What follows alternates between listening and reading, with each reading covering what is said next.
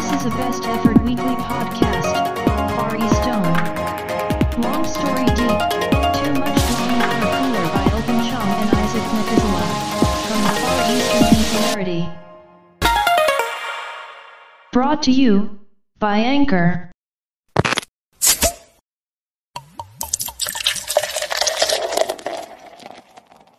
弊社結構あの全部 Google プラえっ、とほぼ Google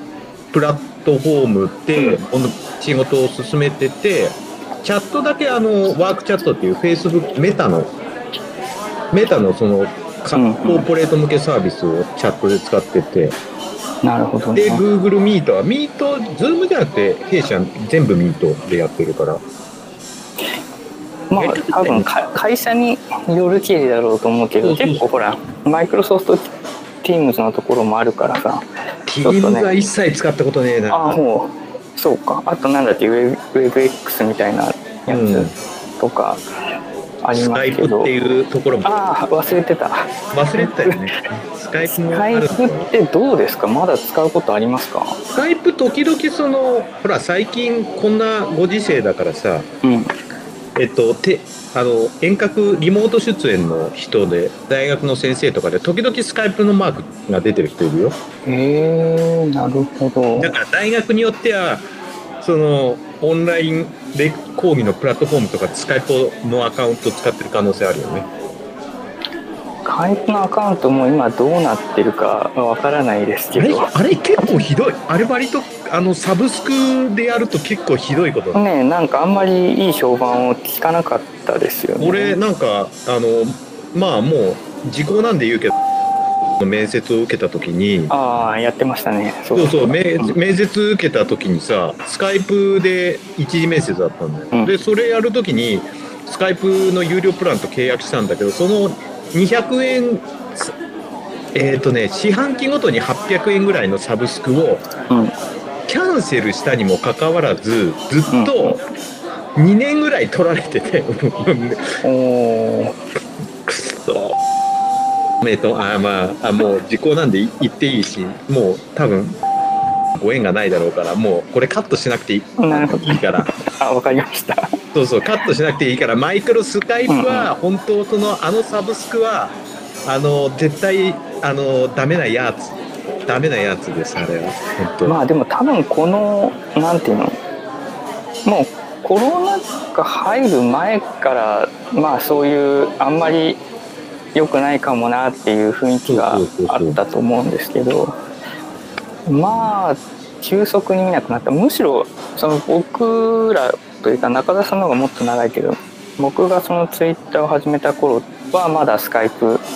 が使われてた時代。2009年10年とか。割とね2000年代後半はあのスカイプほぼ独占。今のズームみたいな感じでスカイプが使われてて、まあね。そうそうそう。で、で海外のね、あそうそう。この人とっていう。あのしてねとっても楽しかったんだよ本当、まあ。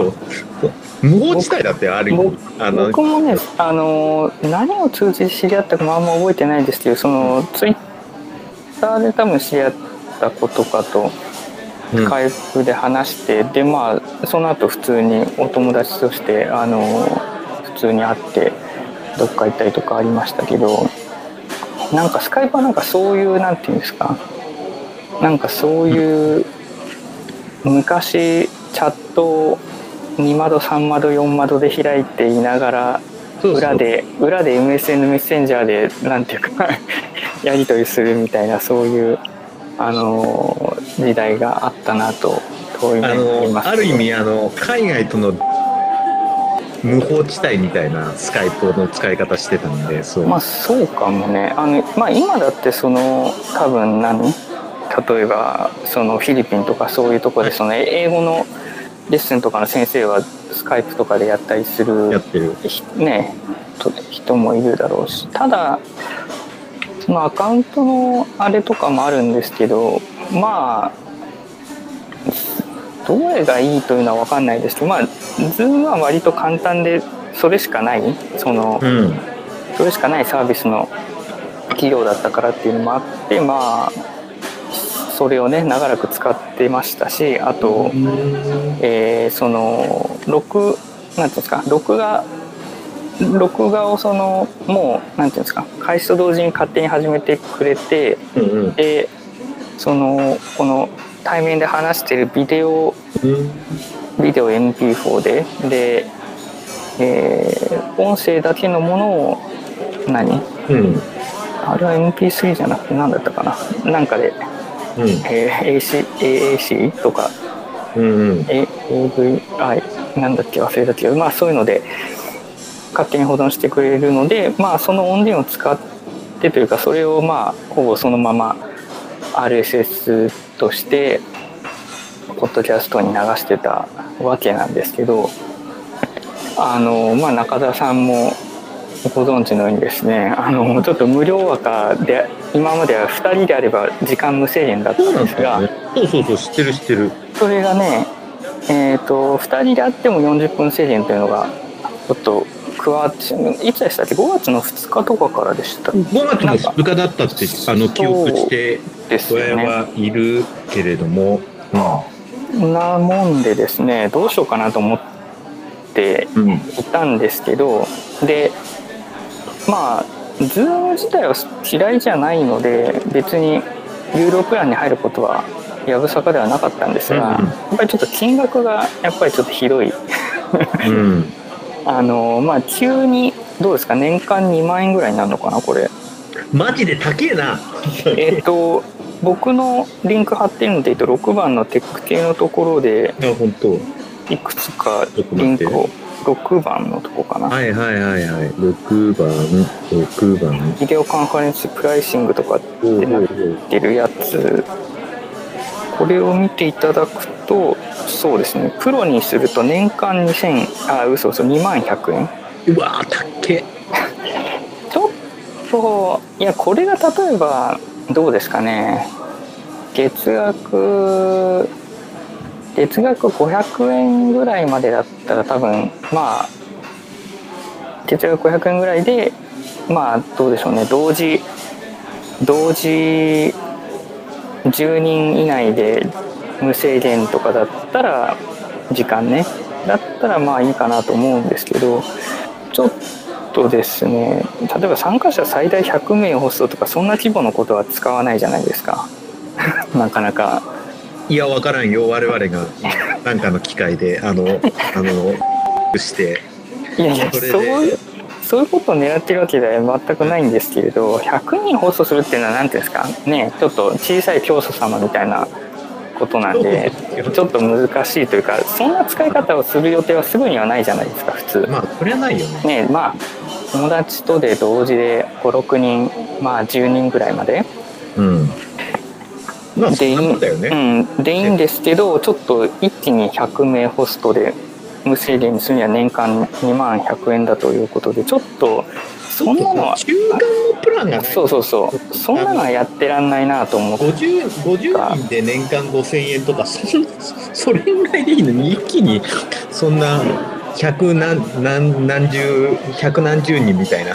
そうちょっと行き過ぎなんですよね。それはちょっといかない。もうちょっとスモールタイニービジネス向けのが欲しかったんですがちょっとっていうこともあってじゃあちょっとで最初はまあこのポッドキャストに流し込んでるのはまあねこの Zoom で録音したもので、えーアンカーといううん。プラットフォームサービスに乗っかって、えー1円も払わずただアップしてるという状況だったんでまあじゃあ40分制限がついたらその度に部屋入り直せばいいかとも思ったんですけど、まあ、やっぱそれは面倒くさいと思ってですね。で何がいいかなと思ったんですけど、まあ、結局年間そんな払うんだったらじゃあ別に Google のワークスペースでなんかビジネスアカウントを普通に持った方が全然マシ、い、くらでもねサービスあるわけでそっちの方がマシじゃないかと思ってでただしえっ、と、なんだろうな時間の制限はちょっと分かんないですけどその録音機能うん。その、えーなんていうんですかその例えば iPad とかでスクリーンレコーディングしする方法とかはあるんですけど、あるんだ。なんていうんですかちゃんとそのそのビルトインされてる機能として録音機能を使いたいと思って、そうするとビジネススタンダード以上が必要なんですうね。んで。ビジネススタンダードが月額1360円とうん。いうところだったんでまあこれを使おうと、えー多分今まで G Suite と無料無料の範囲っていうか低いプランの多分は範囲で、えー個人的に使ってた人も多いと思うんですけど、うんまあちょっとそれだとその録音機能と録画機能とかがちょっとないというのもあったので、えービジネススタンダードに入りました。ので入ってドメインも取りましたので一応中澤さんにもその僕らドメインのアカウントを付与できるようになったのでああ、それと、そう、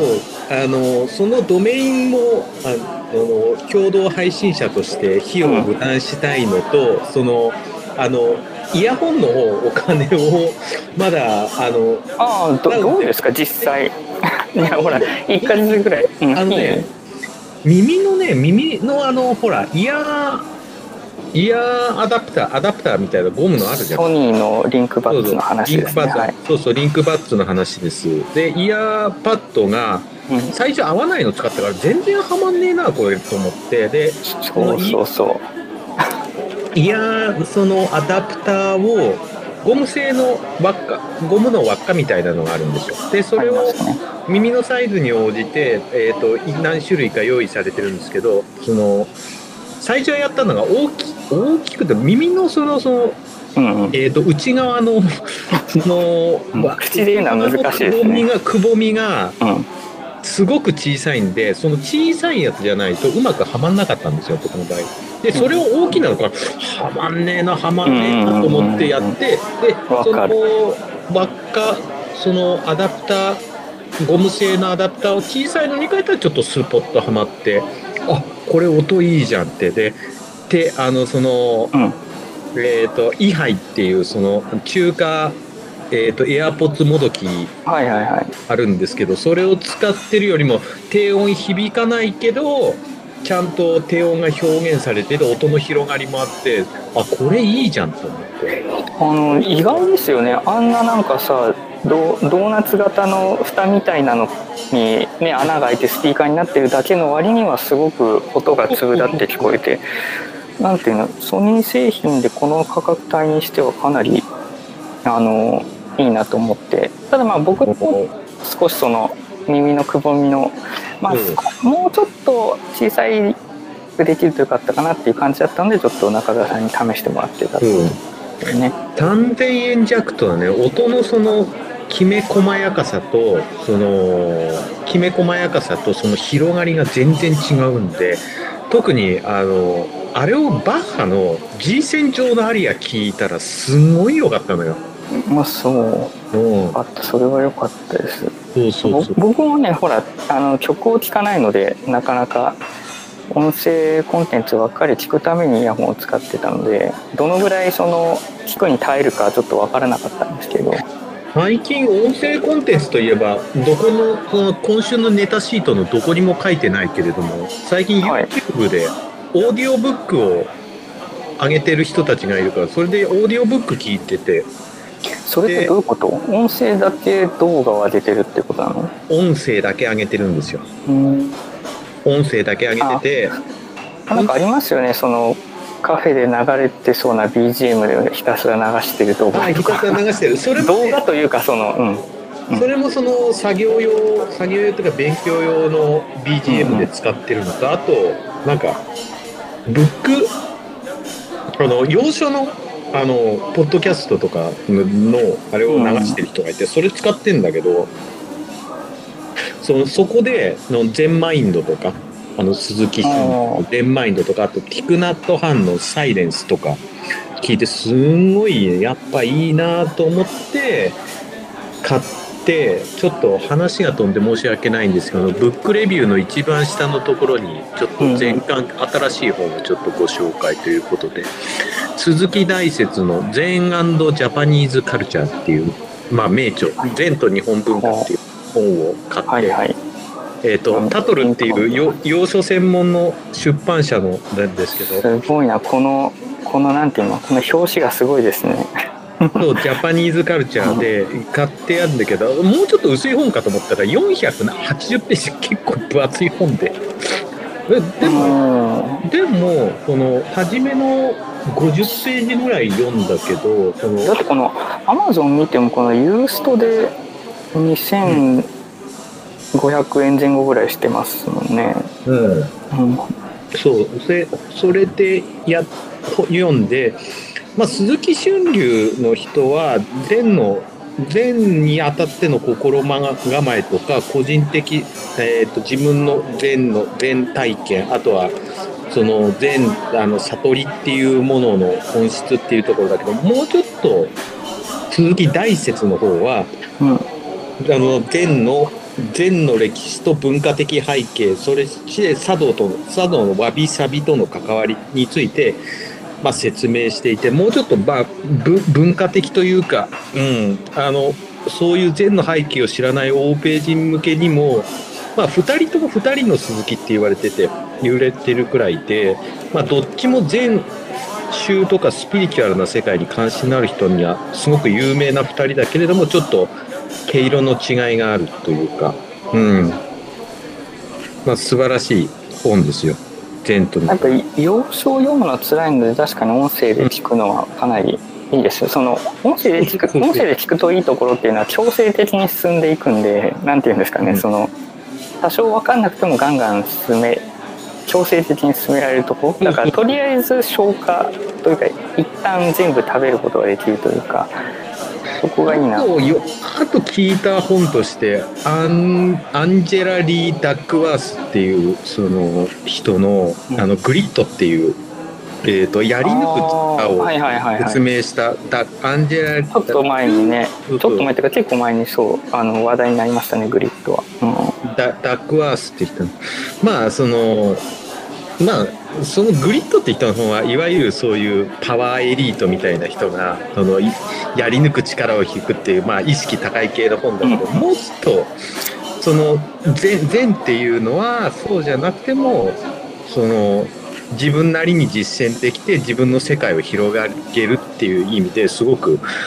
えーあのおすすめおすすめの本でちょっと,、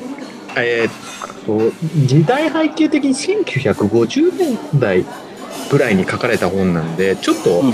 語彙的に今の、えー要所で使われてない結構難しい単語が含まれるけどそこはまあ辞書引きながら読んでいけば十分読める本ですっていうところでちょっと自分の心の関わりと最近メンタルヘルスっていう意味でいろんなことがあったのでちょっ重要とですね、うんちょっとそこのところについて自分のソリューションそ自分自身のソリューションというか自分の仕事と関心関心事と学びっていう意味でちょっとかなり興味深い専攻が筑波大学の大学院にそういったプログラムがあってスポーツウェルネス。そうそうそうそう、スポーツウェルネスって言っててでまあ僕も昔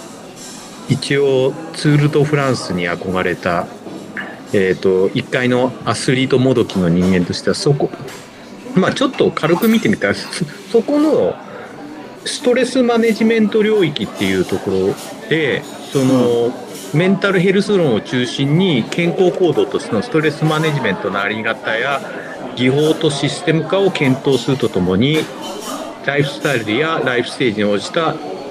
メンタルヘルスの社会環境への対策なんかず結構ズバッときたんだねそれはこのまあい今の時代非常に必要ななんていうんですか技術というかこれあれなんですね。この中澤さんの貼ったリンク見るとそのなんていうんですか社会人社会人大学院。大学院ということなんですね。だで大学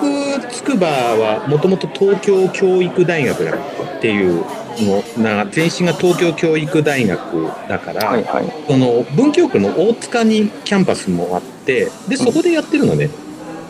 その授業。大学院とか。大学院のロースクールとあとビジネススクールと、まあ、その他領域の社会人教育っていうのはその大塚のキャンパスでやってるみたいなのでえち中川さんなんですか？ここれちょっと考えてるんですか？れちょっとねあのちょっとこれを見た瞬間に今まで俺がやろうとしていたえーっとまあ英語も数学もそんなに得意じゃないけれどもなんとか頑張ってやってきたけど割と自分の興味関心と得意とするところと今まで学んできたことがクロスオーバーするんじゃないかなと思ったのよ。これを見た瞬間に。うん。これはじゃあ募集募集定員24名ということで。違うんだよでもこれかなりニッチなニッチな領域だね。でほら国立大学だから学費も安いし、で、まあ、ただ、えっとビジネススクールとかと違ってしっかり修士論文修論書かないといけないけど、うん、そうあそうそう。でもいいですね修士。いい修士ですね。筑波大学修士ですよそのあちょっといいなと思っていうなるほどね。こうなんていうか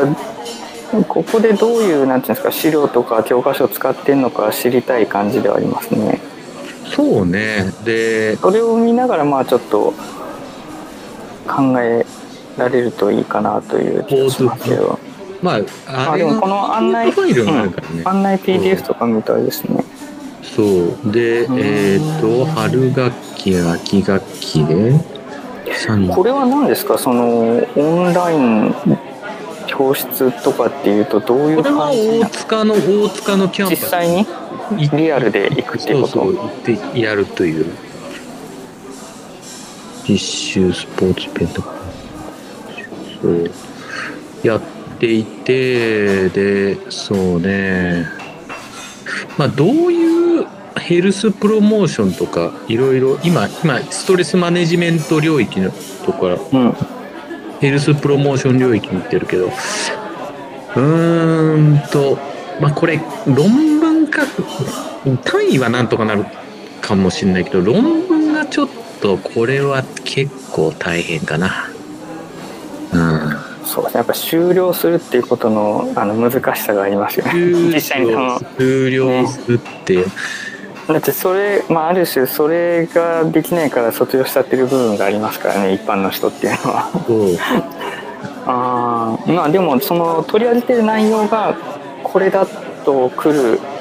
あのこれだと来るもの非になったなっていいものなわけですよね。だから僕も、あの、実際でも中田さんのお家から大塚だと結構遠くないですか？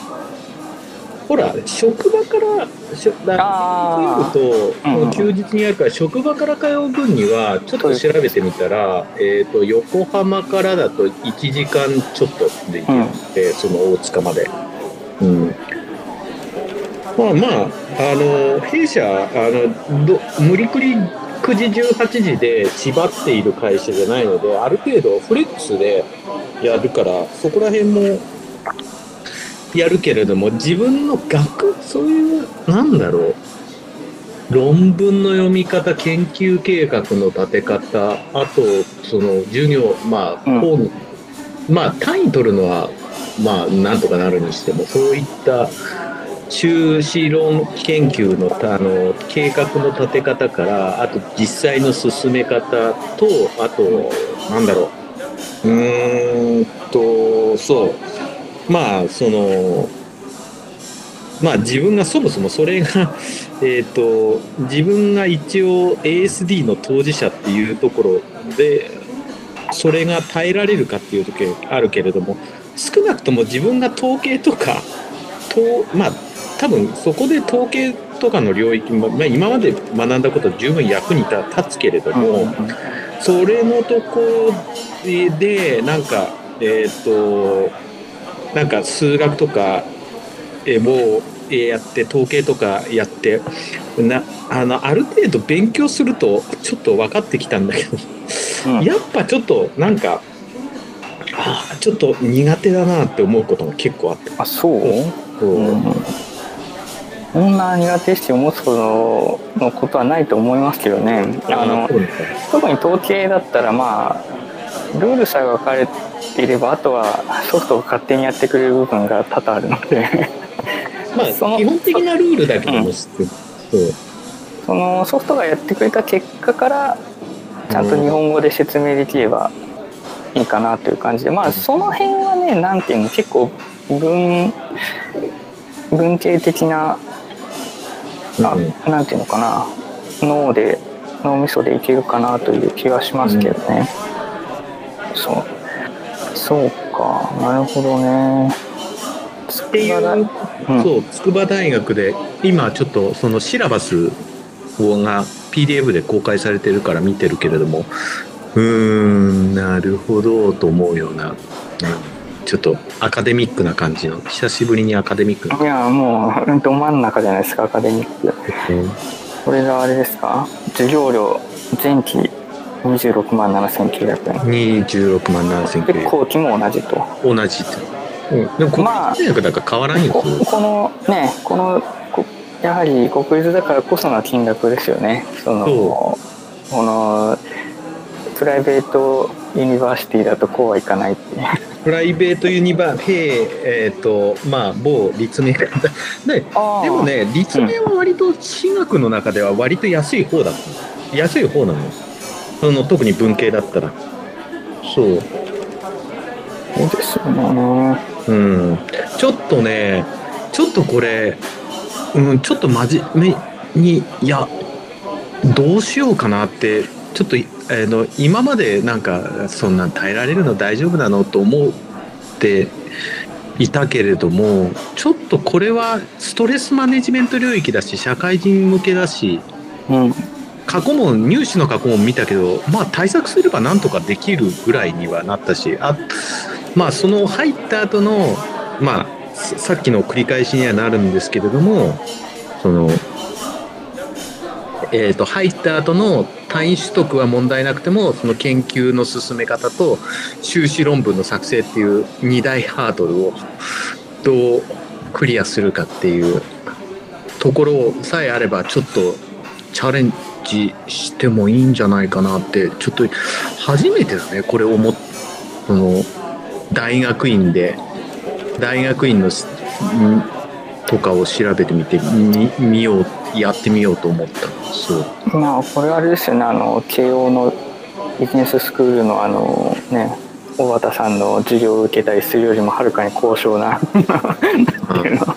あの領域だなと思いますね。うん。僕はこういう社会人大学というか大学院とかってもう考えたこともない、うん。えー領域ですけどこういうところにチャレンジするのも、うん。まあ、今のね時代だからこそいいのかなとういうん気がします、なんていうの？いくらね授業料が安いとはいえねお金がある時しか出せないですからね。だからうん。とね。だから職場でえっ、と枠で勤めていてそのメンタルヘルスとかストレスマネジメントっていうことについて考える機会が多いけれども自分が、うんえー、と例えば産業カウンセラーとか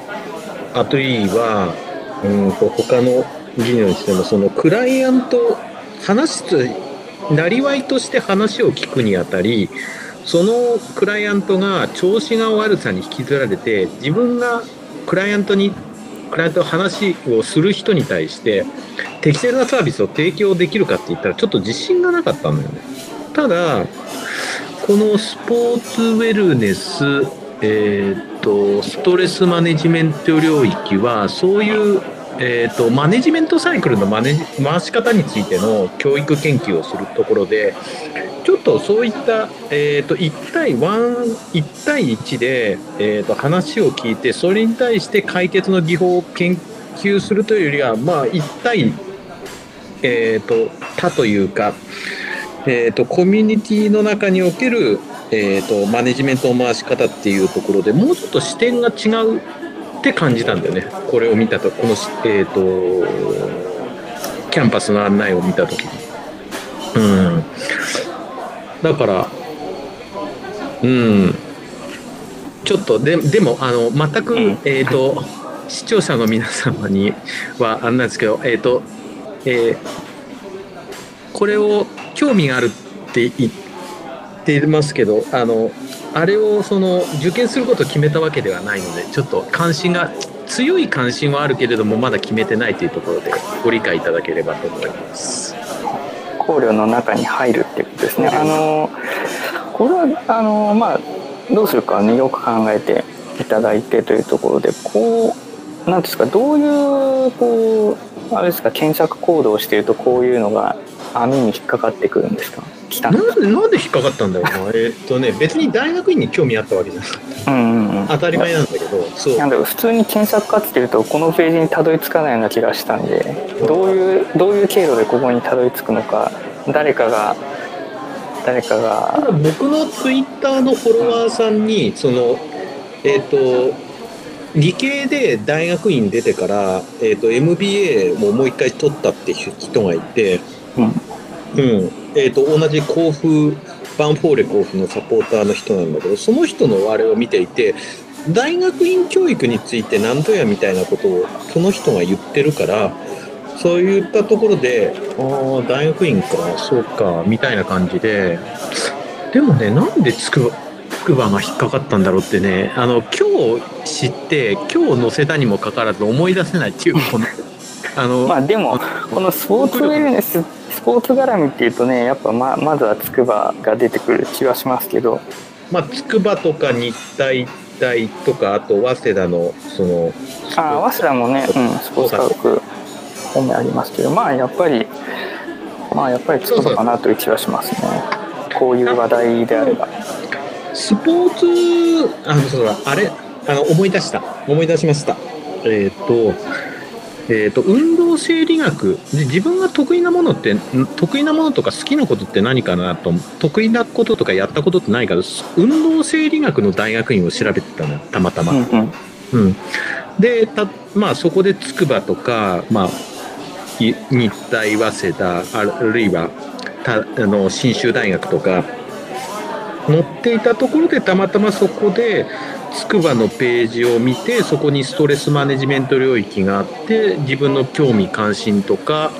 と重なるところがあったっていうそういった、えー、と経緯になりました。思い出しました。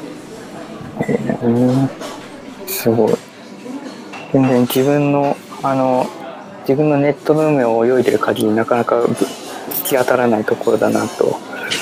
思ったんです。すごいな。なかなか大学院であのー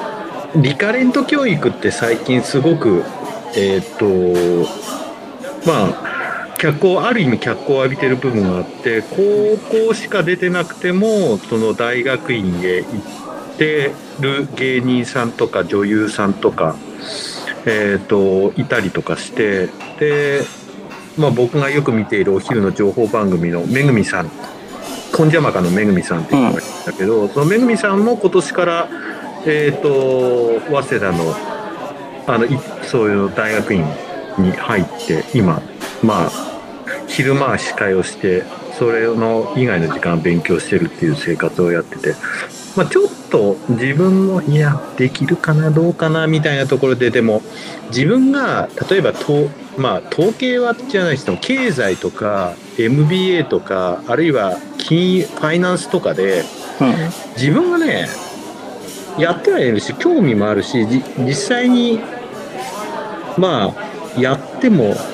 業務で多少ファイナンスみたいなこともやってるけれどもそれが向いてるかっつうとそういうなんだろうブルームバーグとかともとかも聞いてってもなんだろうそれがなんか自分のあのストストレングスファイ、えー強みストレングスじゃないや強みとして発揮できるかっていうとあんまり自信がなかったんだよね。そう。うんただ心理とかマネジメントっていうところにはすごく関心があってたまたま自分がそうえっ、とまあマネジメントに少し向い向いてるというか、まあ、マネジメントを任せてもらえる程度にはある程度仕事がえー、とつつがなく進められてはいたのであじゃあこれでこの部分でスポーツと関わってっていうところでまあその筑波の話はするとちょっと長くなりそうなんで今のはきましょう。ですか。はい。なるほど。うーんとじゃあとりあえずさっきのちょっと続きさっきのというか冒頭のね冒頭の続きで言うとその6番の僕の方のテック系で貼ってるところなんですけどえっ、とまあその Zoom のあうのん。仕様変更の関係からまあこの Google ワークスペースのビジネススタンダードうん。に入入ったっていうところでで一応これに入ったのでまあ時間は無制限だし別に3人以上いてもなんですか、うん。150人ぐらいまではいいということになって おりますし、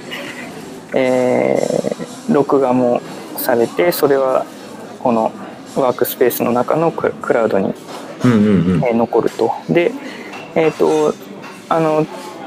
自分用には作りましたけど、一応中澤さんにもビジネスアカウントは付与できるので、あの、後日、後日付与付与して、あの、別にその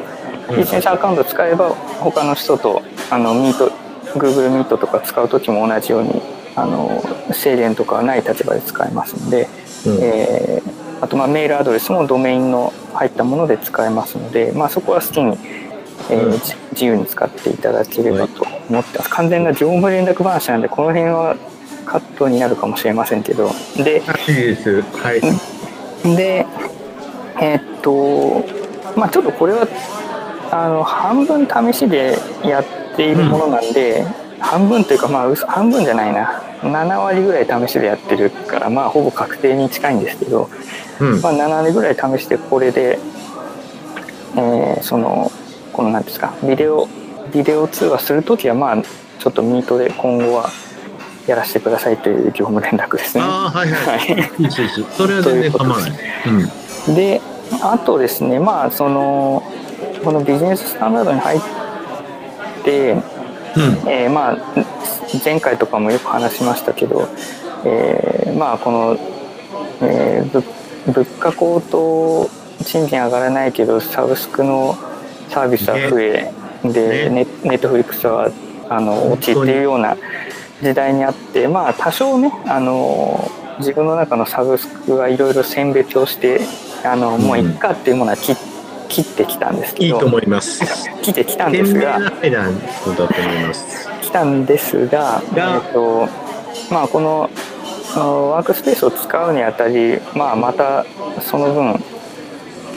増えたので、えーとどっか削りたいなって思ったわけですよ。はい。で何を削るかっていうでやっぱりまあちょっと前回も話に出ましたけどネットフリックス削ろうかなと思って、要要するにそのそえー、Amazon プライムビデオの方にもくら替えしてでえー、くら替えしたいかなと。だってえっ、とちょっとそのリンクでも貼りましたけどプランプライム会員登録にするとえっ、と、まあ、月額500円で年間だと4900円ということで、まあ月当たり400円ちょっとくらいになるので、まあ、これにしようかなと。で、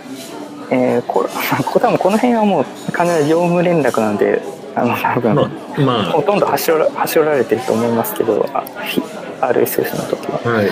あので、えーまあ、ネットフリックスを切る。うん。方向にしたいと自分は思っているんですけど中田さんどうですかっていうのをちょっと聞こうと思って。あいいよ別に。うんいいですか？いいですえっと中田さんは実際今その Amazon プライム会員ではあるんですよね？プライム会員でこの前いきなり、あのクレあのマネーフォワードと連携してるからクレカで4900円あの落としました。俺使った記憶がねえんだけどって思ってでか買い物ではないと。買い物ではないしこれ何？まさかあのクレカ情報が引き抜かれた上での不正利用だと思ったら金額は低いこの金額がで調べてみたら Amazon プライムの年間会員の会 会費だったんだよ。なるほどなるほど。じゃあじゃあ中田さんも単純にネットフリックス分あの削れるということでいいですかねそれで。あ全然構わないです。本当。じゃあちょっとあの早速そうしたいと思います。はい、えー Amazon プライムビデオ以降ねまあこれでその、なんていうの仮にちまちまこの金額が上がっていったとしてもすぐにそのネットフリックスの月額に追いつくことっていうのはまあそうそうない、えー年間プランでやってる限りは多分そうそう今のネットフリックスの水準の金額まで値上がりするということはすぐにはないと思うのでまあとりあえずちょっとあのまあ僕あのジェフ・ベゾス大嫌いでしたけどまあ仕方ない、あのいろいろ総合ベゾスを好きな人は、総合的な総合的な判断から結局、えー、Amazon プライムに入りそして、えー Google のワークスペースに入るということで完全にあのファングに取り込まれていくという。まあただファファングのその N はちょっと切ったと。N は切ってもいいと思います。という形になりました、まあ、今あれですよねそのでもあれか。あのサービス名称としての Facebook っていうのは残ってるから今後もなんですか？そうそう今後も日本の人たちは GAFA って呼び続けることになるんですかね？GAFA って読み続けるんじゃない。だメメタのサービスとしての Facebook は残っていてでもまあまあメタどうかなっていう。どうかなってそう。僕も基本的にその Facebook 依存はもうかんい基本的にはないあの、えーまあ Facebook のメッセンジャーじゃないとやり取りしづらい人がいいるはいるんですけど、うん。まあその人をまあ切っても構わない。うん。ええーうんぐらいではあるのであの、うんうん。まあだからちょっとまあ Amazon と Google のその群門に下りまくりまくりなんですけどまあちょっと総合的なそのコストパフォーマンスからちょっとそういうふうにします。はい。させていただはい。くというぐらいかな。業務連絡としてはそんなところですね。はい。まああの Zoom の方でもなんていうの？なんかお音調整とかはそのソフトのである程度やった上での録音になってるんですけど、まあ、Google Meet は Google Meet でその雑音消したりとかやったう上での録画になるっぽいのでまあちょっと音質がどう音質を気にするような内容にはしてないですけどうん。ただまあ音質が問題なければ基本的にはもう、えー Google の群門に下ろうということで、はい。承知これでやっていきます。あとはあれですねその前から言ってるのはアンカーにその、この2時間近くの音源をまあ毎週ペースで上げていて何にも言われないっていうのが ちょっとなんだろう。ちょっとあの、怖いんですけどうん。あのいいつどういう形で急に課金されることになるのかなって思いながらうん。なんですけどまあその Spotify の傘下に入ったっていうこともあってはい。うんなんというか今のところは何の音がめもないですね、あの普通は前も言ったかもしれないですけどどうかな。うん。この僕らぐらいの長さだと多分だからまあどうですかね。うん。月月どうですかね。わかんないけど500円とか600円とか。そのぐらいのレンタルサーバー料は普通発生するんですけどなんか。桜インターネットとかそういうあれがあれば。うんうん。あのど貸しドメインだったら月600円で済むかねっていうところだねああまあうドメインという形ではそのなああまあそうですね確かに、うん。あのでもアアンカーって昔から別に全てが無料で何も言われないでこれどうなってんだろうなと思うんですけどね。あの、はい。あの多分世の中でポッドキャスト配信してる人って基本的には何かサーバーレンタルしてやってると思うんですよ、であアンカーが出てきたあたりからまあ無料だからって言って乗っかってやってる人は増えてきてると思うんですけどうん。なんなんでこれがまあ Spotify の方で儲かりまくってるからいいのかなと。あのあまあそうなんのだよね。うん。Spotify の専属ポッドキャスターのあの何ですってジョー・ローガンみたいな名前の人いるじゃないですか、全く存じとあ知らない？言ったつもりだったけど全く存じていませんでした。あのーまあその人がほらなんかそのそれこそこの秋の大統領選挙の時アメリカの、ちょっとあ,、うん、あたりぐらいのその後かな？うん。忘れましたけどまあその発言の内容が問題になったりとかしてて結構、うん。そのアメリカ的には話題になってたんですけど、その人がその要するにポッドキャスターなんですけどそれはもう Spotify の専属というか専属契約、うん。で Spotify からどのぐらいお金が支払われてたかっていうとなんかちょっとね忘れちゃうぐらいの金額だったんですよ。あの日本円にしてどうだったかな。いやだから軽く数数兆円。あそうそうじゃないそうじゃない数十億とかそういう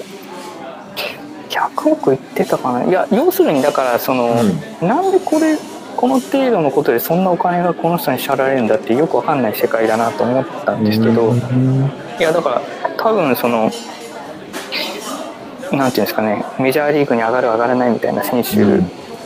からしてみれば多分信じられないような金額で多分契約していてなんかねあのそういうまあ専属っていうのはあるんでしょうけどうん。そんな価値のある人には全く思えないんですがまあそういうこともあったりします。がそういうお金を出せるぐらいの企業なのでまあアンカーについては野放しなのかなと。うん。ちょっとねそのここ最近そのなんていうんですか例えばアドビのソフトとかはいはい。うーんなんだろうなまあ普通のこういう iOS のアプリとかでもその iOS のアプリとかでもっていうかまあその今まで買い切り型のソフトウェアとかだったのも結構その月額サブスク型にね、変サわってブしちゃってるよね。きているじゃないですか。うんであのーだからなんていうんですかまあやっぱりその継続した収益は当然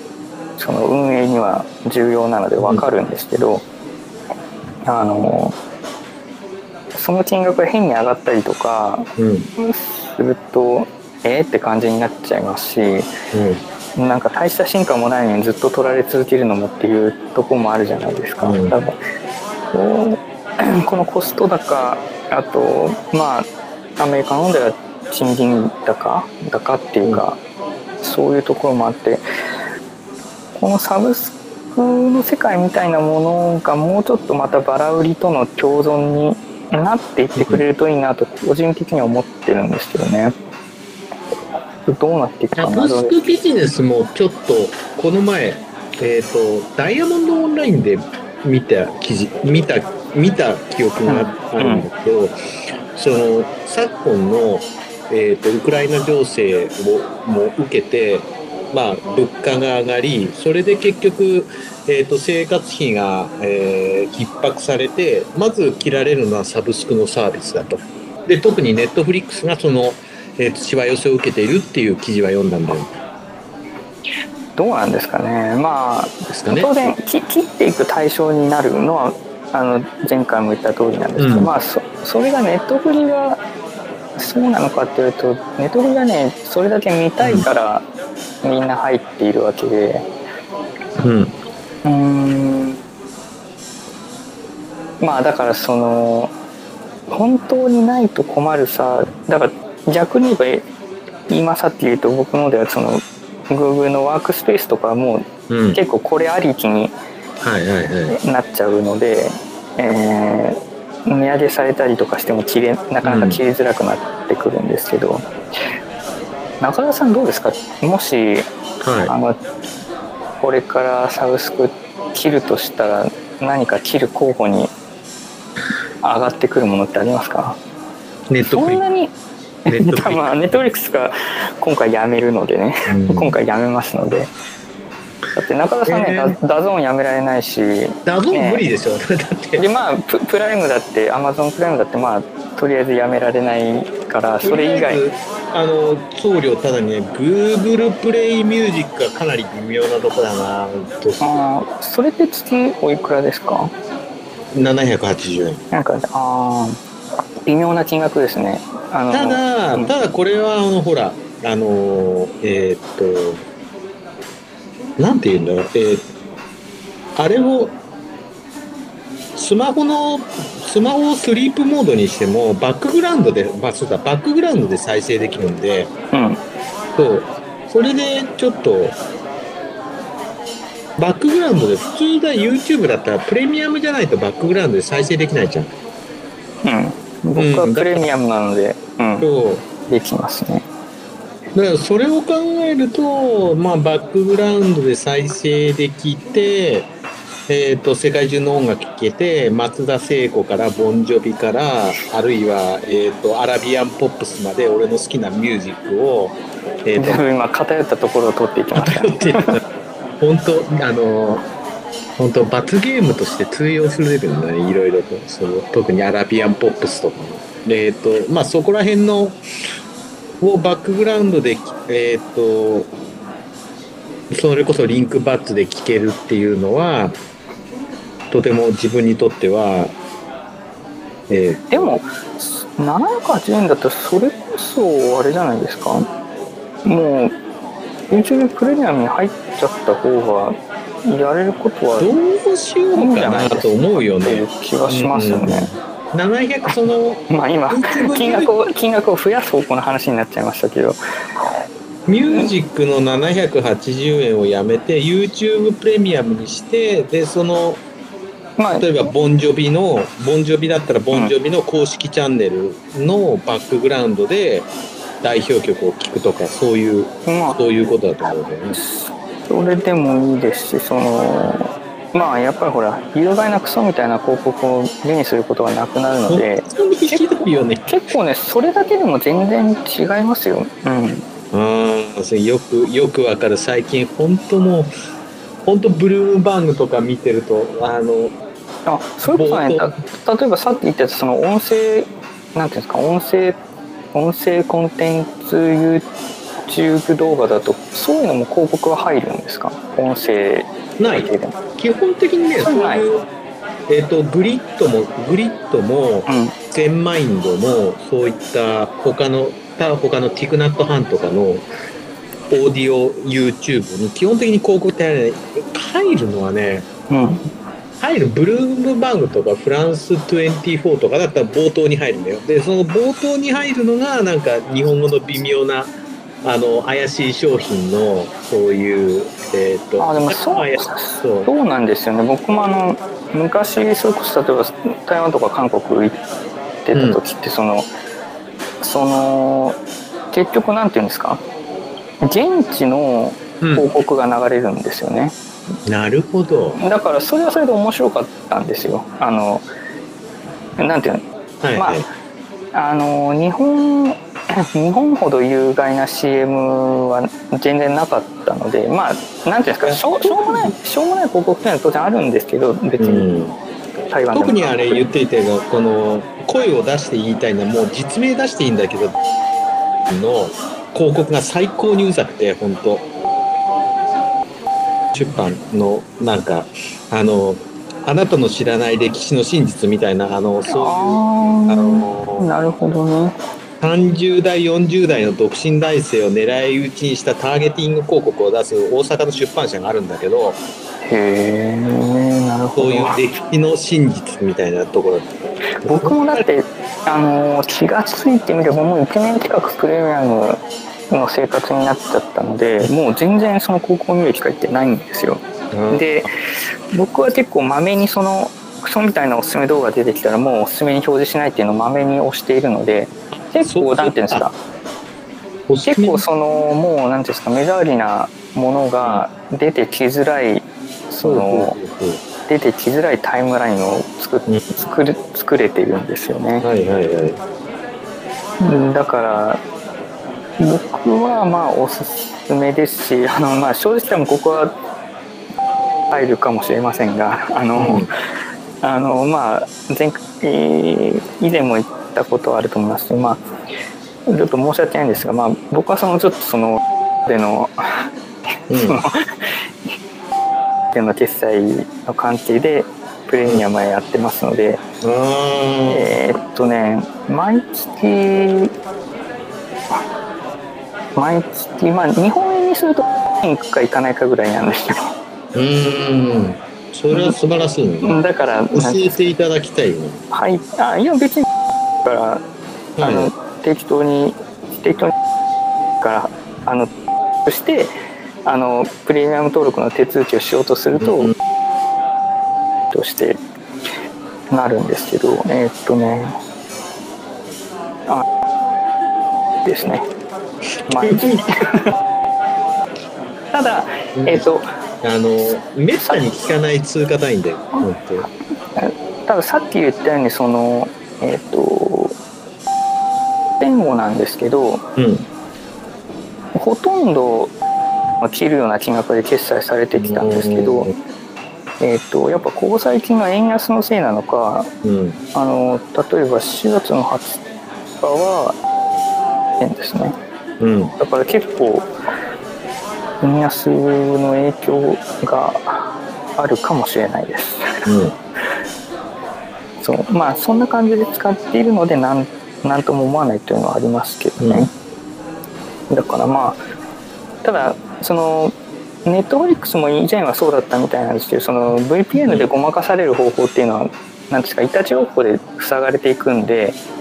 あの、まあ、できる時にやっとくしかないというところはありますね。だから例えばさうん。中国とかロシアのユーザー、あのツイッターの、フェイスブックのユーザーが、うん。VPN 使ってユーザーって、例えば、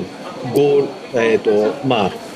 ァイ中国だったらグレートファイアウォールみたいなのがあったりするんだけど、そういうのも、あの VPN で中国のユーザーが、とかロシアのユーザーがやってても、だんだん塞がれていっちゃうもんなの。ある程度、そのネットワークとか、ネットワークの知識のある、そういった規制当局によって。基本的にはそうですね。あの当然 VPN サービスをやってるところはその民間でたくさんあるのでそれを全部というわけには当然いかないんうん。ですけど、うんうん。あのまあロシア今のロシアとかもそうでしたけど、まあやっぱそうやってその高飛びしてくる人はいるのでそれをまあ頑張っていた情報で塞いでいるっていう感じ。うん。だから中国も人気だった VPN がダメになってとかってなったとしてもまた新たにどっか出てきたりしつつモグラ叩きみたいなもんだ。うな。んそんな感じですよね。ただまあその中国本土にいる人はなんだろうな。まあそれがデフォルトになってるけどそのうん VPN 使うことっていうのは、ただその中国国内のサービスが充実しているのでなんていうかわざわざその高飛びしてまで使う必要がある世界線にあんまりなってないかもしれないですね。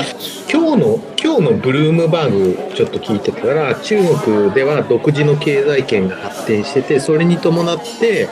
えー、とそれがその影響が周辺国にまで及ぶまで及んでいるっていうようなことを言ってたんだよ今日のブルームバーグで。そういうことだよね結局。そのなんていうんですかその、うグレートホーグレートファイオグレートボールか。ルのこともありますけどそのまあその壁を作ってとりあえず自国内の企業を育育てたというか、まあ、育ったというか、うんうん、育って巨大になってそういうことか。世界と戦えるようになっちゃってるところは戦えるっていうかまあなんて言えばいいんですかね中国国内のサービスって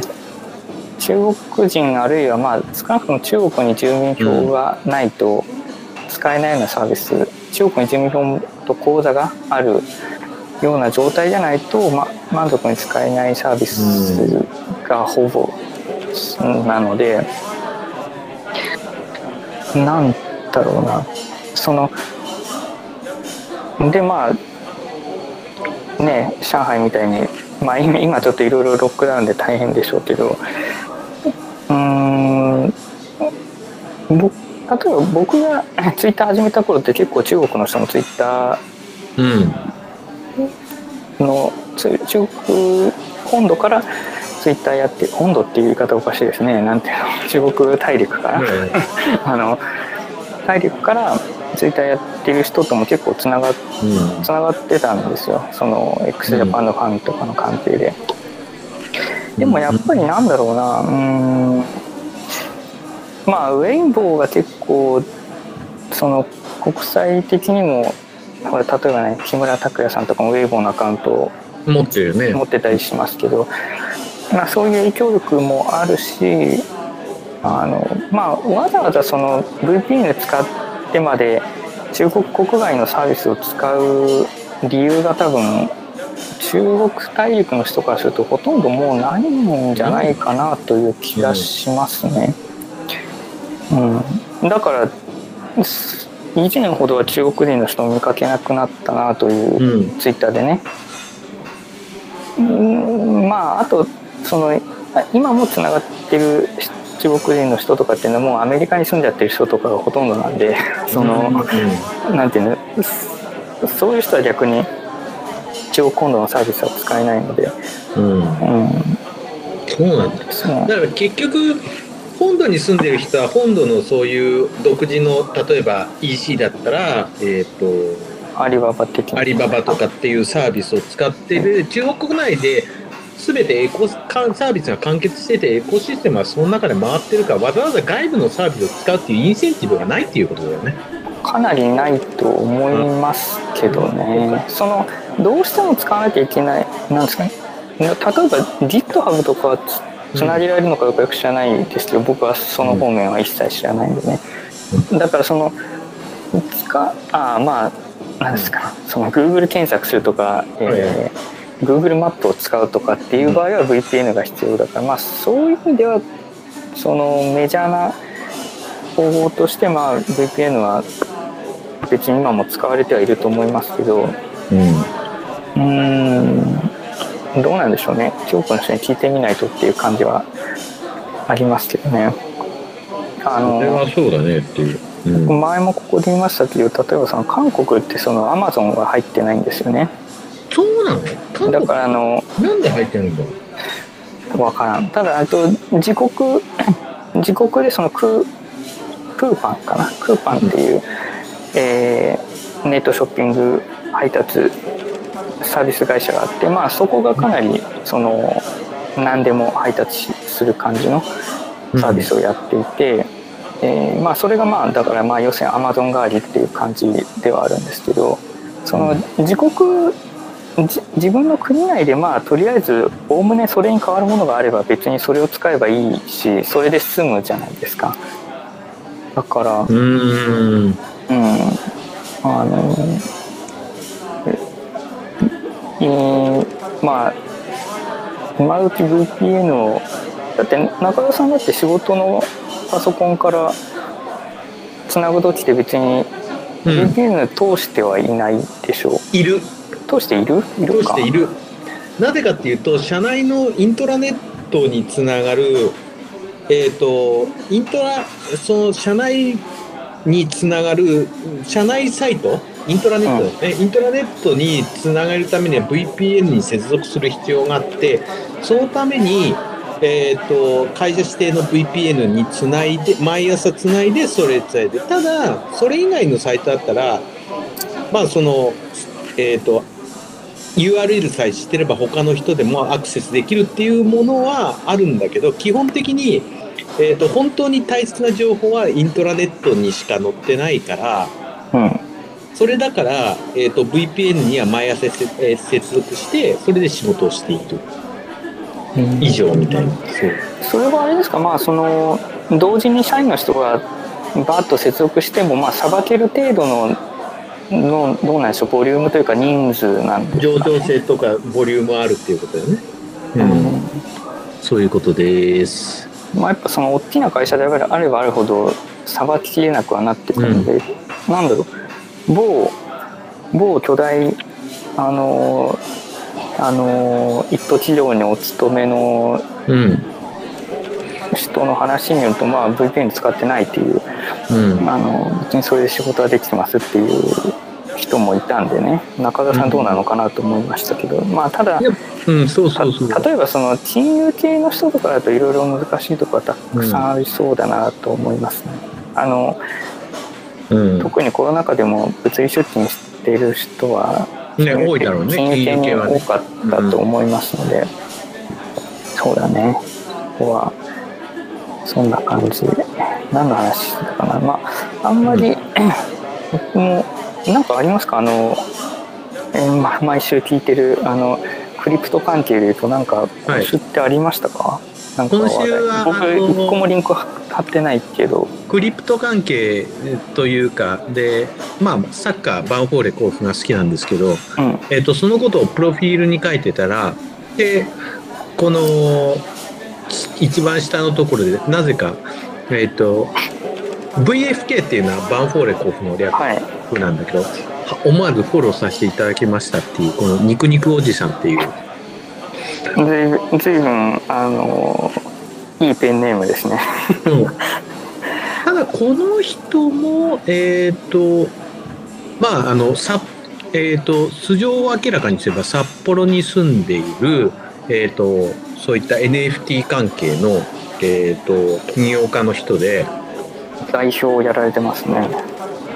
そう。ででや代表やってて。でまあまあまあまあ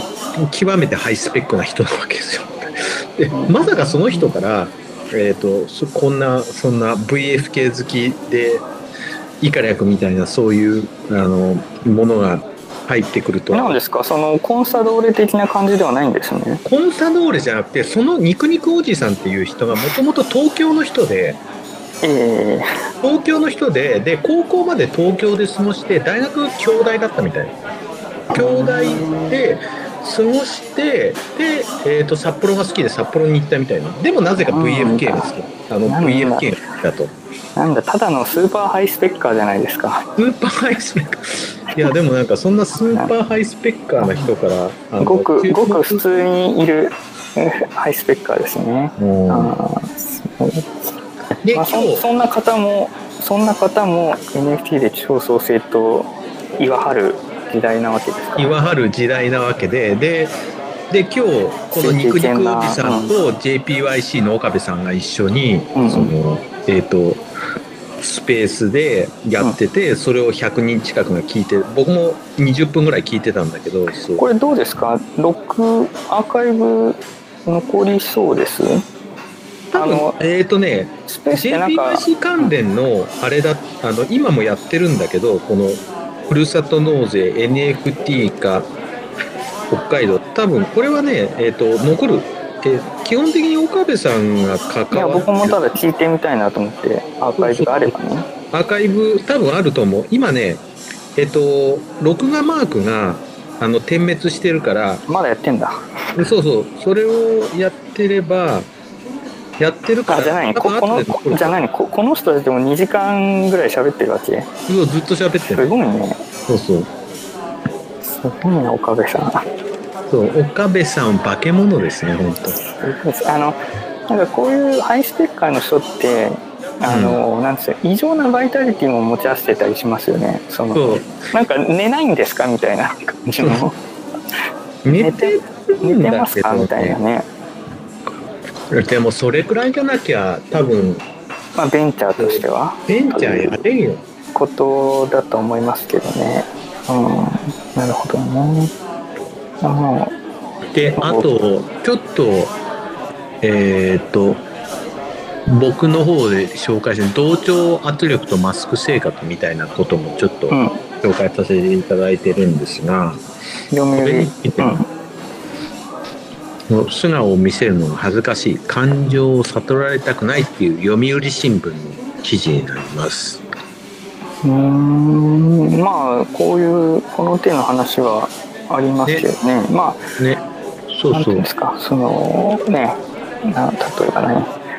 クラスクラス替えとかしてもうん。マスクしてるから顔を見たことがない的な感じはあるかもしれないですねうーん。中田さんどうですか？マスクはどうですか？その横浜東京方面だと。ほぼ99%の人が期待してますよ。ああまあね。アメリカじゃないんでねここはね、うん、でもね声優まで近所の声優まで買い物に行ってそこで帰ってきた帰って家の前に入るところで初めてマスクをして一人でやったぐらいまあ母数がちょっと、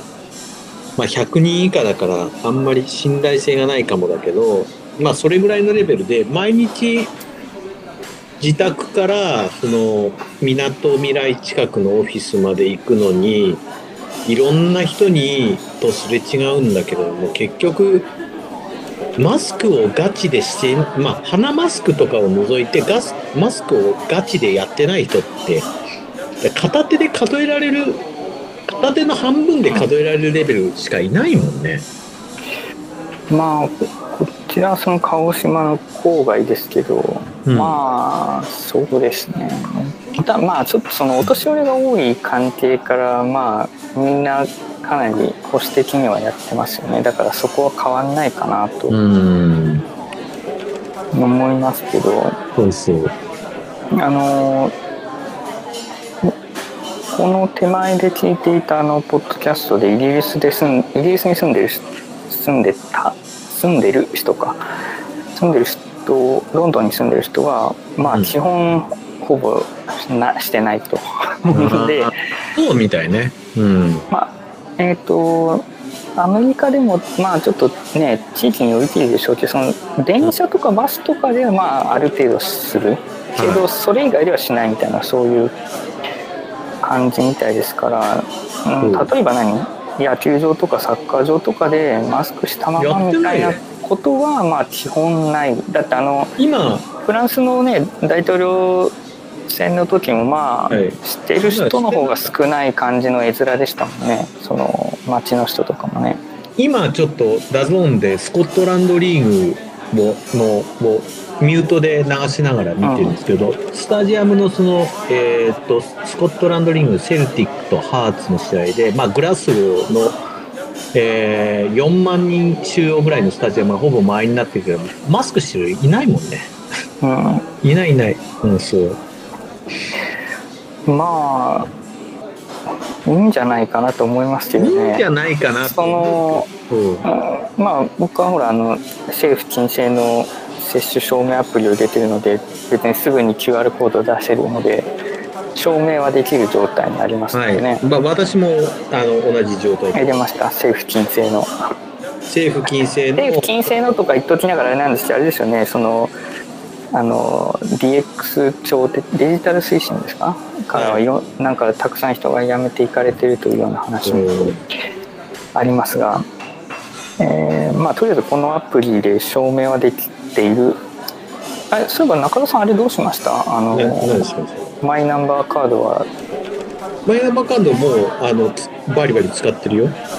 あもう現物ある。うん、うん、ある。あれですよねそのワクチン接種の時僕どうしたかあんま覚えてないんですけど、ん。あの海外用にそのパスポート読み込んだりもしたですよね。どうだろうね。で、このマイナンバーカードで今スマホでさ、えっ、と裏面にうんくっつけて読み止めてるから、それでまああの今年の確定申告はあの医療費控除を初めてやったけど、それでやったりとか、まあ大活躍してますよ。うん。うんそうあのーまあ前ここで取り上げたと思いますけどそのスウェーデンとかフィンランドとかも、ね、ネットでほとんどのことができるとあのいう状態になってますからね公共サービスが。でその認証の方法をなんか7種類ぐらい78種類あってそのうちの2つとかを満たし満たしてれば本人認証にして、えーまあかなりのことができるという感じになってます。それがいいのか悪いのかっていうとあのそのなんていうんですか？そのうんなんていうんですかね？まあいいんだと思います。簡単に言えば、うん。あのあのね役所に行ってとか、えー紙を郵送で送ってとか、まあ、そういうことしてる場合じゃないと思うんですよ本ね。当もうね、あの最近のブルームバーグとかフランス24アルジャジーラまあどれかはか毎日必ず見てるけど日本のその公共えっ、とそういった行政関連とか、まあ、一般の何々ペイ関連もそうだし決済関連もそうだけど本当日本って遅れてるなって思うよ。うん。うん、うん。まあ多分その人でいろいろ人でカバーしてきた多分歴史が。あのそ忖度みんなが。力の高さだな。そうそうそう。組織そうん。組織忖度力によってなんていうか運営がつつがなくいくというかそうなんだよね。それが多分ねあのそうそそれがその外国はというかその理屈好きでいろいろ外国が続いているといろんな国の人が入ってきたりしてるのでまあなんていうんですか、うんそういうそういうなんて言うんでしょうその組織忖度力っていうのはなかなか難しいし、うんまあそのジョブ型雇用社会という観点からしてもうん。そこまでの組織忖度力は難しい、うんとなるとまあそのシシステムシステム仕組みでちゃんと機能するようにしなければならないというその前提が、うんああったと思いますのでまあその人類がいろんな進化をしてきて今に至るんだと思いますけど。ね。ただ、そう、あの、僕もあの、げえー、と経営組織論とか社会科学のところでその日米の組織文化の差っていうところにはちょっと今日関心があっていろいろとやってるけどえっ、とまあど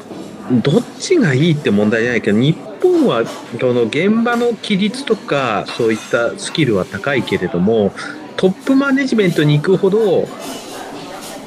えっ、とトップマネジメントに行くほどそのいろいろと,、えー、と破綻をきたしてきたりうまくいかなく場面が出てくる。ただアメリカの場合は現場は全然ダメだけどトップマネジメントがしトップマネジメントがしっかりしてるから、えー、とうまくいってる場面が多い。うまくいってることが多い。そう。うーん何がどううまくいってるのかよくわからないですけれどもあのそれこそ例えば以前ここで取り上げたその小室直樹先生と山本七平さんの本はい。ではねあのなんか、えー要するにうん彼らの留学というかうん。その仲間とかの話からすると、まあ、と当時からそう当時からっていうか大昔から大昔にアメリカはないといえばそうなっちゃうんですけど、その要するにアメリカの会社はもっと軍隊的だと。だから完全トップダウンだから、その、なんていうんですか、まあ、ある意味で冷徹だし、まあ、ある意味ではもうなんていうの、そのそれぞれの持ち場のことしかやらないというか、えーうん。まあそそういう方が多分気は楽なんだと思います、うん。気が楽というかまあその忖度しなくて良い良いとうん。良いわけじゃないけどそのなんていうんですかね。忖度することが前提にはならないというかね気はしますからね。だからまあ現代のさ Google とかあとアメリカでの組織論で言うとティール型組織って言われていて言われてるようなその現場に現場とか現えーで働いている人たちに権限をある程度任せるような組織とその軍隊的なトップダウンの組織の組織の違いってなんだろうな。でもグーガーファって言われる組織がそこまで決定的なトップダウンなのかなってちょっと思うことあるんだけどね。うん。うん、どうなんでしょうね。まあそそこは何ですか？ピーター・ドラッカー先生にでも聞いてみるしかないですねああなるほどね。墓を掘り返して。うん。という感じでしょうかね。うーん僕の方でね貼ったリンクは特にないんですけどあのえねあのあれですよね。興味あったのが、どうえっと今度ホワイトハウスの新しい報道官にジャンピエール氏をって。あそうそうそう。ジャンピエールのフランス人と思ったけど、えっとそのよく調べてみたら AFP で今貼ってあるのはロイターのリンクだけど AFPB、うん。フランス系のありますね。えっ、と、はい。これサイトで調べてみたらこのジャンピエールさんってハイチなご両親がハイチの出身でね。で、はいはい。ハイチはフランス語が公用語だからそうです。のからなんでえー、これはあのでジャンピエール？まあ、ええこのセセクレタリーセクレタリーの立場がまあうん。この人になるんですけど、さきさんはどうするんですか？えっ、とねさきさんは MSNBC に転職するらしいね転職なんだ。転職？うん。うんいわゆる転職らしい。そう。まあこのジャンピエールさんはまあ副そもそもその副報道官だからまあスッとそのままなったっていうそのまま感じだと思います。入ればいい中澤さん的にジャンピエールって聞くと誰ですか？僕の中ではジャンピエールっていうとジャンピエール・メルビルなんですけどジャンピエール、ジャンピエールね。でもフランス系だとこの名前クソほどありますよねジャンピエールがつく人ってジャンピエールはいくらでもいると思う。うんあの、山本一郎ぐらいいると思うよ。山本太郎ぐらいいるか。ゴダールはジャン・リュックですけどねこの手の名前はいくらでもいるんですけどうんなんかあー確かにねフランス系の名前だなという感じなんかなんででフランありますけどフランスのそういうことなんで結局そのフランスの植民地、えー、と支配のその残差みたいなものがアメリカにまでっていうそのパターンじゃないでしょうか。そう。さきさんはどんぐらいやりましたかねこの1年えだから202021年からだから1年1年4ヶ月、うん、まあもういいっていう感じなんですかね。もうもういいんじゃないでしょうかみたいな、まあ大変ですよね。毎日毎日報道陣の前であのうん、大変だよその。おしゃおしゃべりするのは大変ですもんね。おしゃべりするの大変だよ。容赦ないから容赦ないから。あの向こうのプレスは容赦ないからさそうですね。日本の報道陣みたいに事前に質問を提出してそのやり取りを何ていうんですかあの官僚が書いた答えを読み上げるっていうやり取りをしてるわけではないということですよね。そんなそんなぬるいやり方ないで本当でも3年生でやそのアメリカの話題で言えば今週は結構そのし週明けぐらいからすぐ話題になってたんですよね。その人工中絶の話で。らああはいああのねえやっぱなんかその認めない方向に覆す草案のリークが出たみたいな話で何それ？アメリカ最高裁の今度の。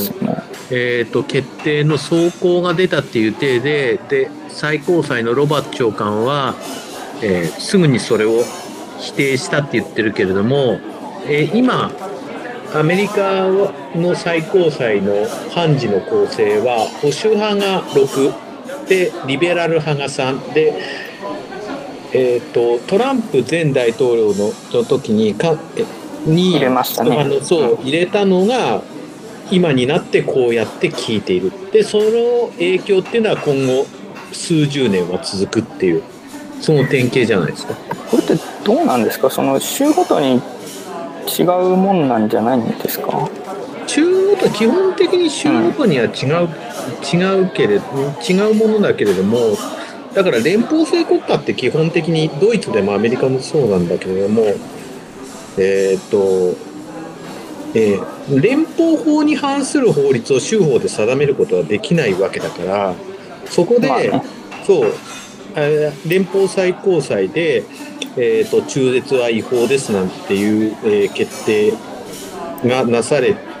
なされてしまえばそれが州,、えー州に影響するってことは容易に影響するわけで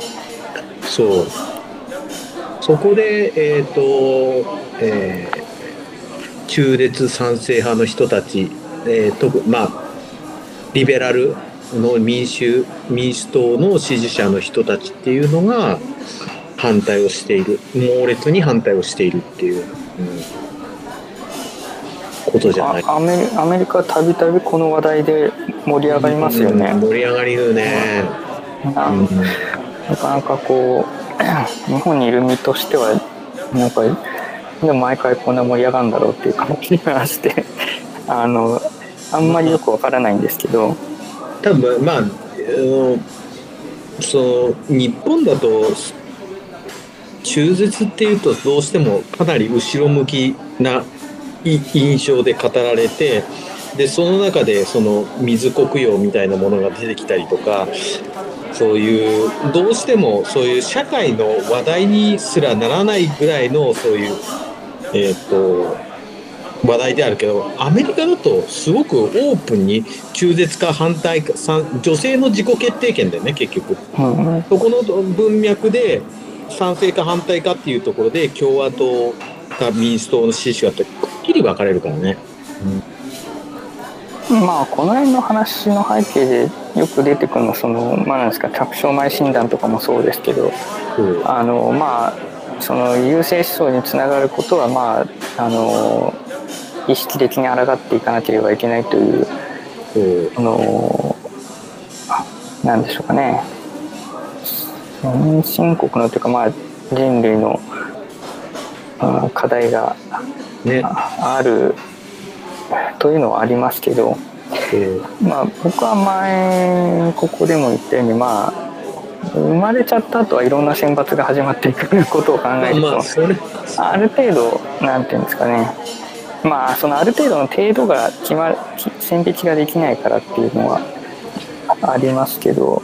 うーん。だからまあなんだろう。み中絶を認めないってなるとじゃあどうすんのっていう感じですよね。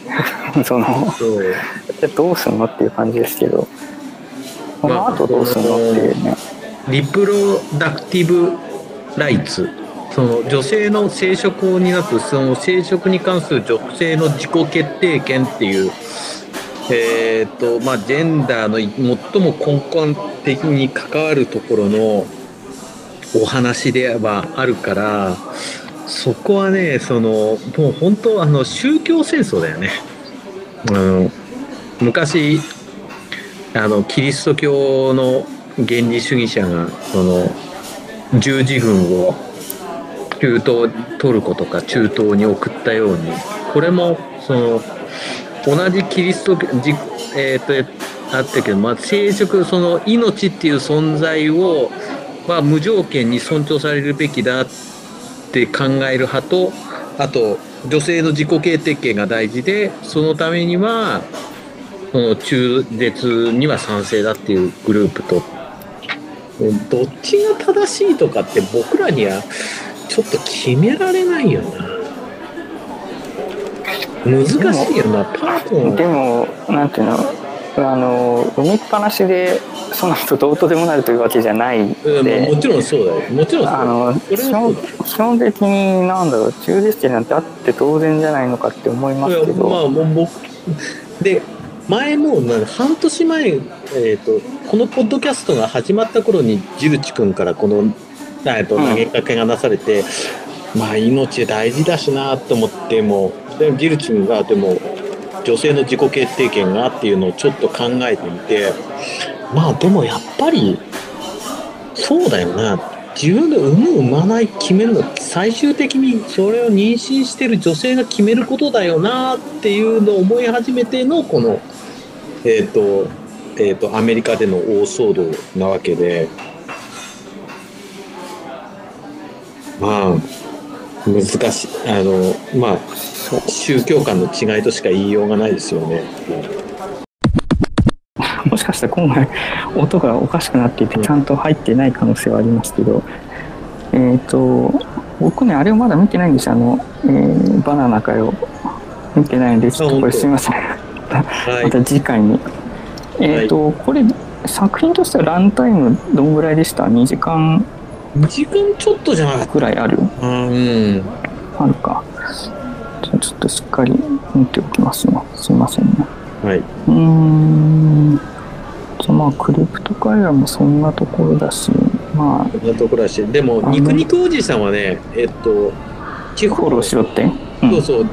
地方活性化の観点からクリプトを考えてる割とあの稀有なあの人材でかつハイスペックな人なんでちょっとその人から直接返信が来たっていうことがかなり嬉しいというかありがたいことだったのでこれからもちょっと関わえーと絡んでいこうかなと思ってます。何やってる人なんですか？肉肉おじさんは肉肉おじさんはえっ、と地方創生と NFT を組み合わせてえーえーとふるさと納税の中で N N NFT をえっ、とあーあとー、ふるさと納税に NFT を絡め NFT をるててってやってるところあの若若い20代前半の人です。なるほど。まあ、なくはない話ですね。なるほどね。かうんまあ、ずあれですね。あの、スカイとか、その、イギリス系のメディア見てるとそのなんか今シンフェン島が来てるっていうことではいはい、アイルランド北アイルランドの地方、えっ、と、それは、それ自体は、えっ、と、イギリスの地方選挙じゃなくて、北アイルランド自治政府の、その、地方自治政府の選挙だけど、そのシンフェイン党っていう、その、えっ、と、えー IRA、アイルランド共和国軍の、えー系統の政党が第一党になったっていうところで、えーと割とこれから、でもだからシンフェイン党が、シン,、えーシンフェイン党が第一党になるっていうことは、シンフェイン党自体は結局、えーとまあ、アイルランド土着の、えーケルト系の人たちっていうことだから、まあ、EU に残ると。でも、北アイ,、えーアイルランド自体は、まだイギリス領だから、EU から外れてるっていうところで、これから、えーと新えー北アイルランド政府とイギリス、えー、と本国、まあ、つまりボリス・ジョンソンとの間でどういう駆け引きがなされるかっていうところに、まあ、この流れっていうのはスコットランドにも影響してくるよ。そうですね。だから、うん、すごくこれスカイとかはこれ一色の結構一色というほどじゃないにしても、うん、かなりジャジーラでもやってたけどね。うん。なんていうか枠を割いてやってたなという感じです。まああのアイランドの歴史はねあの以前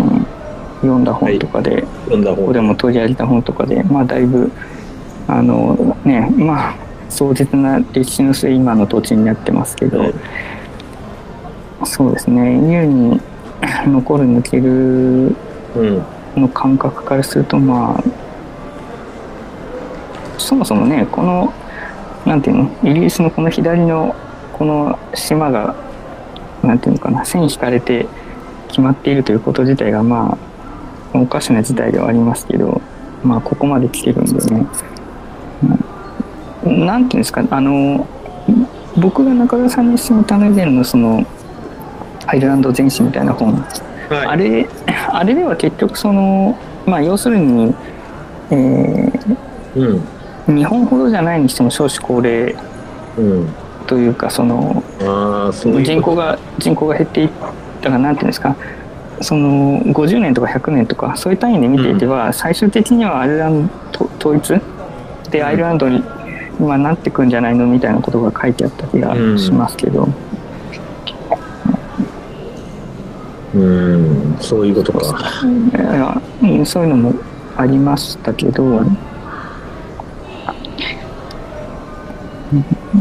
まあその IRA っていうそのあの本でも書いてありましたけど当時の IRA のそのなんていうんですかスピリッツが残っているのかっていうと別にそそんなわけでもないというかもううん。そのそんな血生臭いものではうんうんとして残っているものではないという話も書いてありましたね。うんまあ、あとその IRA はもともと IR もともとというかまあその源流というか IRB ブラザーブラザーフットブラザーシップかな IRB うん。からまあスタートしているというような話もあの本にも書いてあったと思うんであれななんか超絶ハイスペックの人が書いてた本でしたよね。あの超絶ハイスペック、あの、マスコミから外務省へ逆ねなんかそういう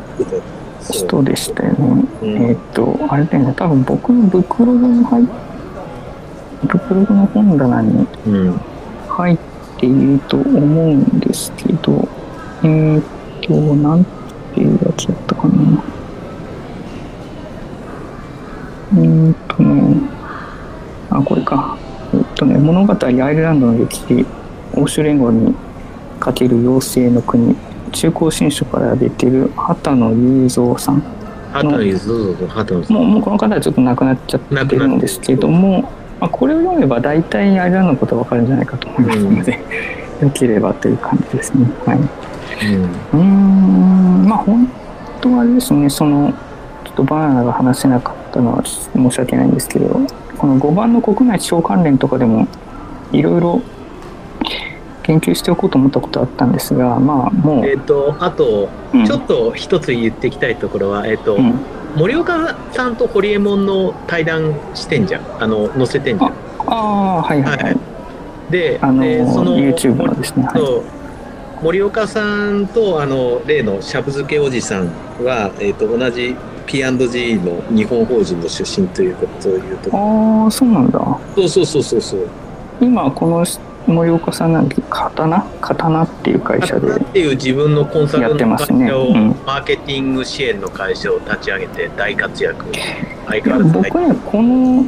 その堀江さんの YouTube チャンネルでその森岡さんが来てるのを載せた理由っていうのはその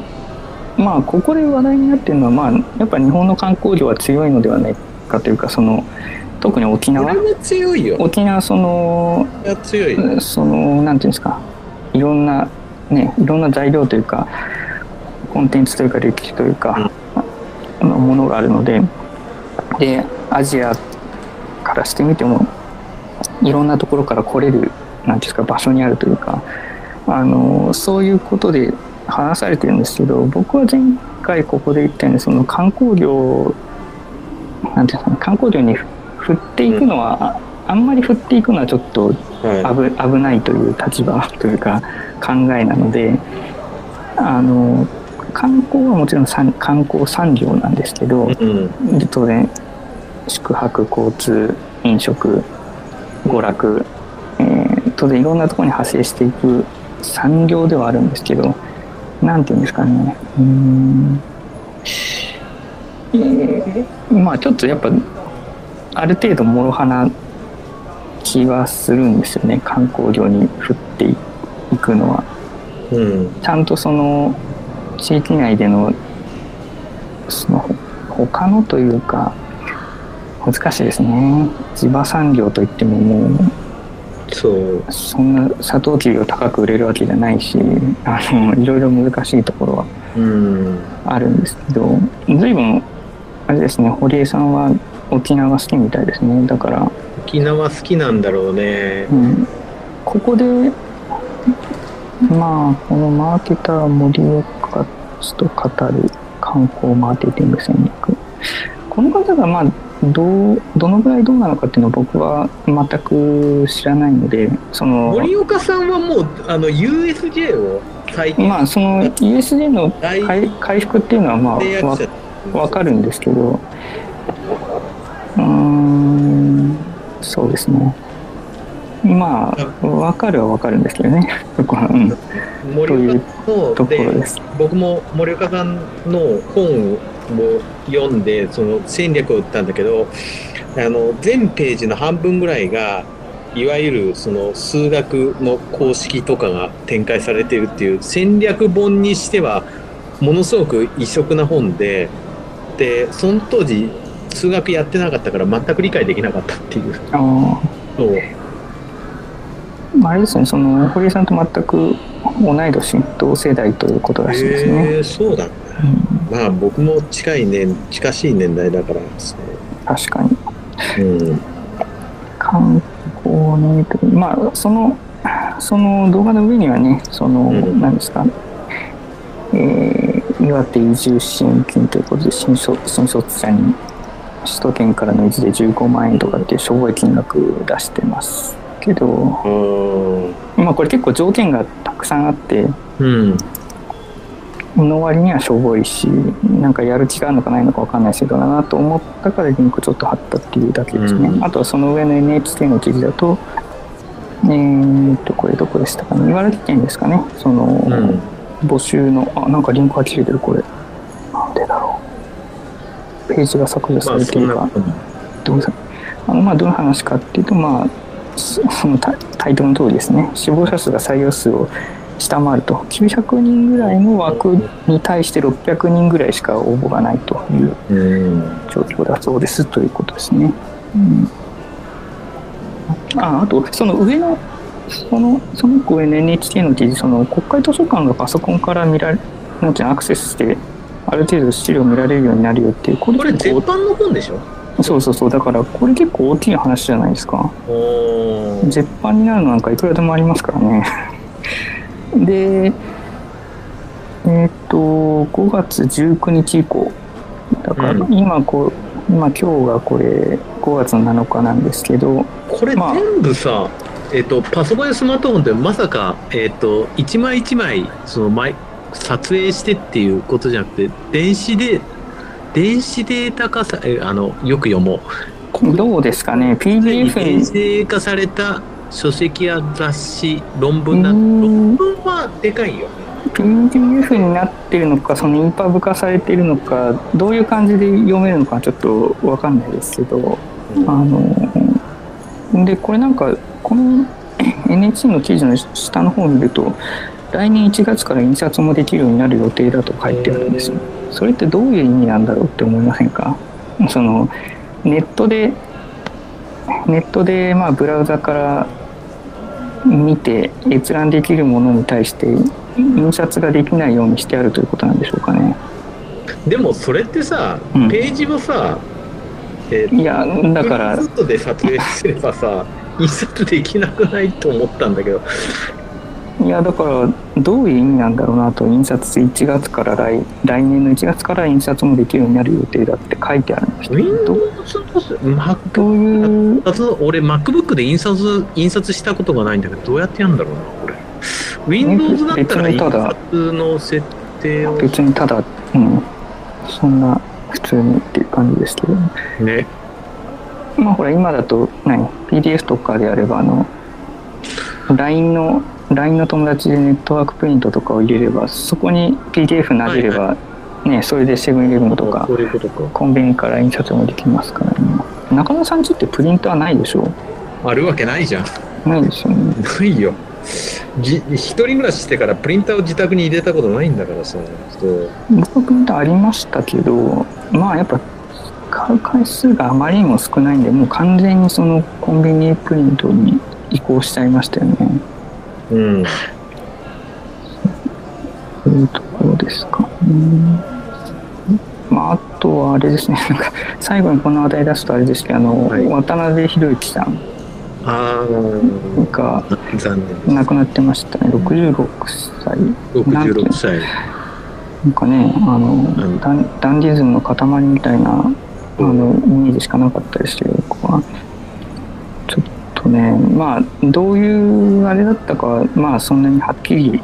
した、ちょっとぼやかした報道にはなってます。ぼやかした報道にならざるを得ないし、うんそこで、えーっとまあ医師っていう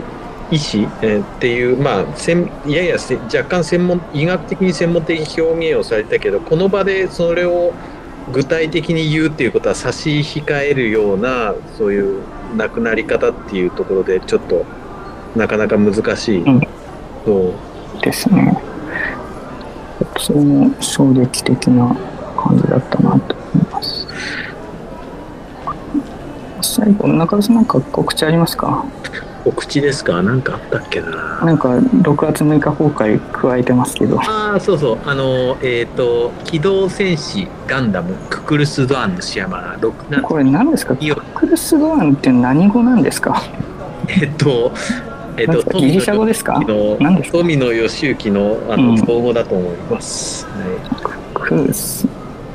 まあ、えー5月27日トップガンマーベリックということい、でですね、公6開月3ということで。すね日がククルス・ドアンまああの、ネットフリックスでトップガンありましたっけ？あった。いやねもうもうなくなってるかもしれないひょっとしたら。このタイミングで？そう。このタイミング一番見られるタイミングだと思うんですけど復習復習しようと思ってアマプラにはありますかね。4月限りでってみたいなことが書いてあったんであれおかしくないとそ思ってでも今今見たらあるかもしれないんで確認してください、うん、わかりました。でえーっと5月6日だからもう公開してますね。オードリー・ヘップバーンはあ、そうか。えー公開されてますと。いうことです。うんであのこの「トップガンマーヴェリック」のトム・クルーズはだいぶ修正してあるけどこの前久しぶりに、うん。えっと、テレビ朝日でトム・クルーズ見たら59歳の顔でした。59か。59すごいね。50そう。そりゃだっていいでしょ59なんだから。そうそう。10 59なんかいいでしょ。もうそっか僕らが「トップガン」とかカクテルとかデイズ・オブ・サンダーで見たトムとはもう違うあのそっかもうすっかりおじいやだからあれですねこれ「トップガン」の復習しないといけないんだな。あの来週再来週ぐらいは。これアマゾンプライムにありますかね？あるあるでしょうと思うからないのかな？それは「トップガン」はなないっていうのは俺の単に思い違いな可能性が高いから多分あるよ確認しておきますか。はい。じゃあとりあえず僕らとしては、えー、ネットフリックスを切ってアマゾンプライムに集約しましょうということにななりましたので。はい。それでやっていきます。で、えっと、来週は中田さん同じ時間で大丈夫そうですかね？来週同じ時間でちょっと待ってね。えー、大丈夫です。はいまあダメだったらまた飛ばす、はい。まあちょっと僕もどうかわかりません。多分大丈夫ですけどね。はい。よろしくお願いしあます。とはまあ中田さんあれですね。前回話されてましたけど、まあ、もしブログやるとしたらブックレビューブログをぜひやっていただけると僕も参考にしたいんで中田さんのそんなブックレビュー。大したこと書けないほど自分のねその文章あのあそういやだから批な評クリティックに関する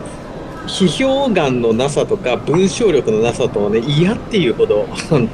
いや長いと結局誰も見なくなっちゃうんであの最近ほら TikTok の人でうんあの小説本紹介してその度に売れまくるっていう人がうん。いるじゃないですか、ちょっとすいません。名前全く知らないんですけど、彼はそのなんか映像の制作編集会社かなんかにいて、